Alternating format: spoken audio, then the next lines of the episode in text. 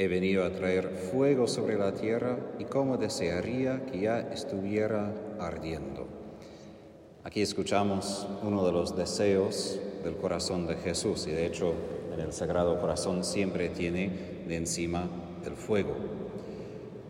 Pero no simplemente es un deseo, es en algún sentido el único deseo de Jesús. Todo lo que hace puede ser visto a través de este único deseo, traer el amor de su Padre, este fuego de amor aquí en la tierra. Y solamente si entendemos eso como la meta podemos entender los métodos que Él utilizó.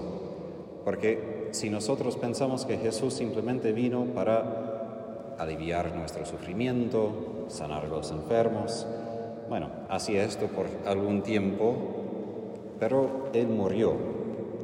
Y es justamente ahí en Calvario donde este fuego se enciende al máximo. Porque ahí, usando la imagen de leña, de la madera, justamente tenemos más para que este fuego pueda crecer más y más.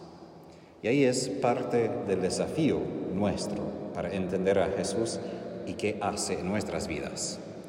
A veces nosotros pedimos que Jesús alivie ciertas ciertos dolores, saquen algunas enfermedades, resuelven ciertos problemas y parece que Jesús aumenta la dificultad, no disminuye. Y de hecho vemos esto en la vida de los santos. Sus vidas eran mucho más complicadas que las nuestras, porque apareció sufrimiento de todos lados. Si uno lee, por ejemplo, el diario de Santa Faustina, pobre mujer casi no tenía descanso porque rezaba y al abrir la puerta ya estaba alguien para gritarle. ¿Por qué Jesús hace esto? Porque cada vez que enfrentamos una cruz tenemos más leña y con más leña tenemos oportunidad por más fuego.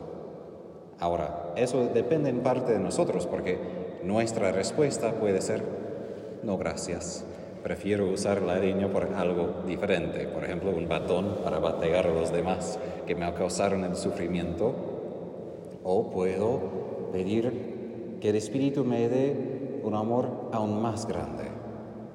Y ahí es el desafío cristiano. ¿Qué será más fuerte en mi vida? ¿El dolor o el amor? Dolor que podemos tener por el sufrimiento es mucho, pero aún más que el dolor es el amor infinito que Jesús manifiesta en Calvario. Y aquí escuchamos, conectado con ese deseo, Jesús dice que siente angustia hasta que Él pueda recibir su bautismo. No está hablando simplemente del bautismo de agua, está hablando justamente de su muerte. Y aquí es alguna locura, porque yo sé por mí, no me duermo en la noche soñando en qué día puedo yo ser martirizado o sufrir una muerte terrible. Eso no es uno de mis sueños favoritos. Pero Jesús justamente tiene angustia para ir al Calvario, angustia para sufrir, angustia porque todo eso le permite revelar la plenitud de su amor. Y es esa la razón que los santos meditaban tanto sobre Calvario y la pasión. No para dar vueltas que somos tan malos pecadores y eso es lo que hicimos, sino justamente lo que Pablo dice, o mejor reza, porque la primera lectura es una oración de Pablo. Él reza, intercede por los efesios, también por nosotros, para que podamos comprender la anchura, longitud, altura, profundidad del amor de Cristo. Es decir, no simplemente saber si Jesús me ama.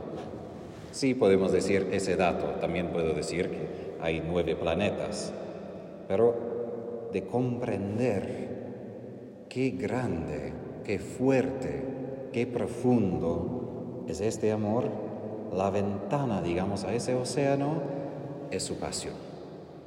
Y cada vez que toca a nosotros encontrar una cruz, bueno, es esa ventana hacia ese mar de amor No parece así porque yo sé por mi vida muchas veces que aparecen esas ventanas y quiero cerrarlas. Pero es ahí que Jesús nos invita a comprender su amor, porque comprender su amor no simplemente es en la oración un momento lindo de contemplación y siento todo consuelo. Puede pasar. De hecho, los santos sí sentían mucha dulzura del Señor. Pero Santa Faustina, repito su nombre, ella experimentaba justamente el amor de Dios en su sufrimiento. Y ahí es el desafío, que se mezcla muchas veces el amor de Dios justamente ahí donde quizás menos habíamos esperado experimentarlo. Por esto la oración de San Pablo es tan importante para que podamos comprender, porque no es automático. No es automático experimentar qué, qué grande es el amor que Jesús tiene por mí, porque como digo, una cosa es el dato, otra cosa es, como el bautismo, sumergirse en toda esa realidad. Ahora, ese amor no es simplemente agua, digamos, no es el mar mismo, ni es simplemente algo. Ese amor de Cristo es el Espíritu Santo mismo que nosotros tenemos en el corazón. Y por esto Jesús quiere que todos ardemos con ese fuego, porque Él quiere que todos seamos bautizados como Él, todos tengamos ese mismo espíritu, todos seamos llenos colmados por la plenitud de Dios. No simplemente que seamos un poco llenos del amor de Dios, o en parte, colmados por la plenitud de Dios, como la imagen del Salmo 23, mi copa rebosa. El problema de los santos no era que Dios no los amaba, sino que Dios los amaba demasiado y no tenían suficiente espacio. Y la cruz, justamente Dios estirándonos a recibir más y más y más de su amor. Aunque en el momento de estirar no se siente tan amable ni dulce que Jesús lo haga. Pero ahí, cuando Jesús habla de la división, sí, en su tiempo refiere a que algunos de los judíos recibirían a su mensaje, otros rechazarían y habría de verdad divisiones entre familias. Pero también si pensamos en fuego, fuego por sí es una realidad que purifica. No elimina, en el sentido, no cambia totalmente, pero si pensamos en metales, saca el oro y deja todos los otros metales que no son tan preciosos. Y lo mismo nosotros. El Espíritu Santo primero divide en nosotros lo que no es de Dios de lo que es Dios.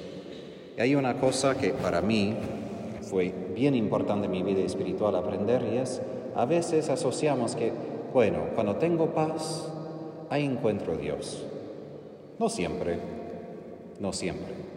San Juan, de la Cruz advierte de que, de hecho, cuando estamos todavía comenzando y progresando en la vida espiritual, es decir, no los que han ya alcanzado la cima de la contemplación, mayoría de nosotros, experimentamos el Espíritu Santo como purificador, no como simplemente suave y dulce.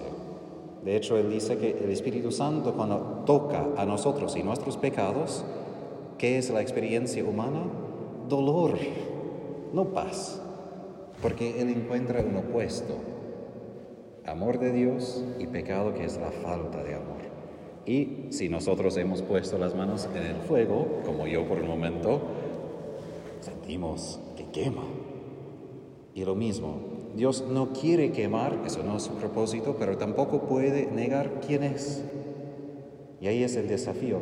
Él de poquito divide, divide lo que tenemos que dejar del corazón y lo que necesita ser purificado para que pueda ser aún mejor de lo que era. Y ahí es el doble desafío. No solo quitamos el pecado, sí, pero aún lo que es bueno tiene que ser aún más refinado para que pueda brillar aún más. Y eso es lo que Dios quiere de nosotros, no simplemente que dejemos el pecado, también nos desafía cada día más. Y por eso sí, el Espíritu Santo aparece en consuelo, pero también a veces aparece en el dolor para purificarnos y infundir en nuestros corazones más y más amor.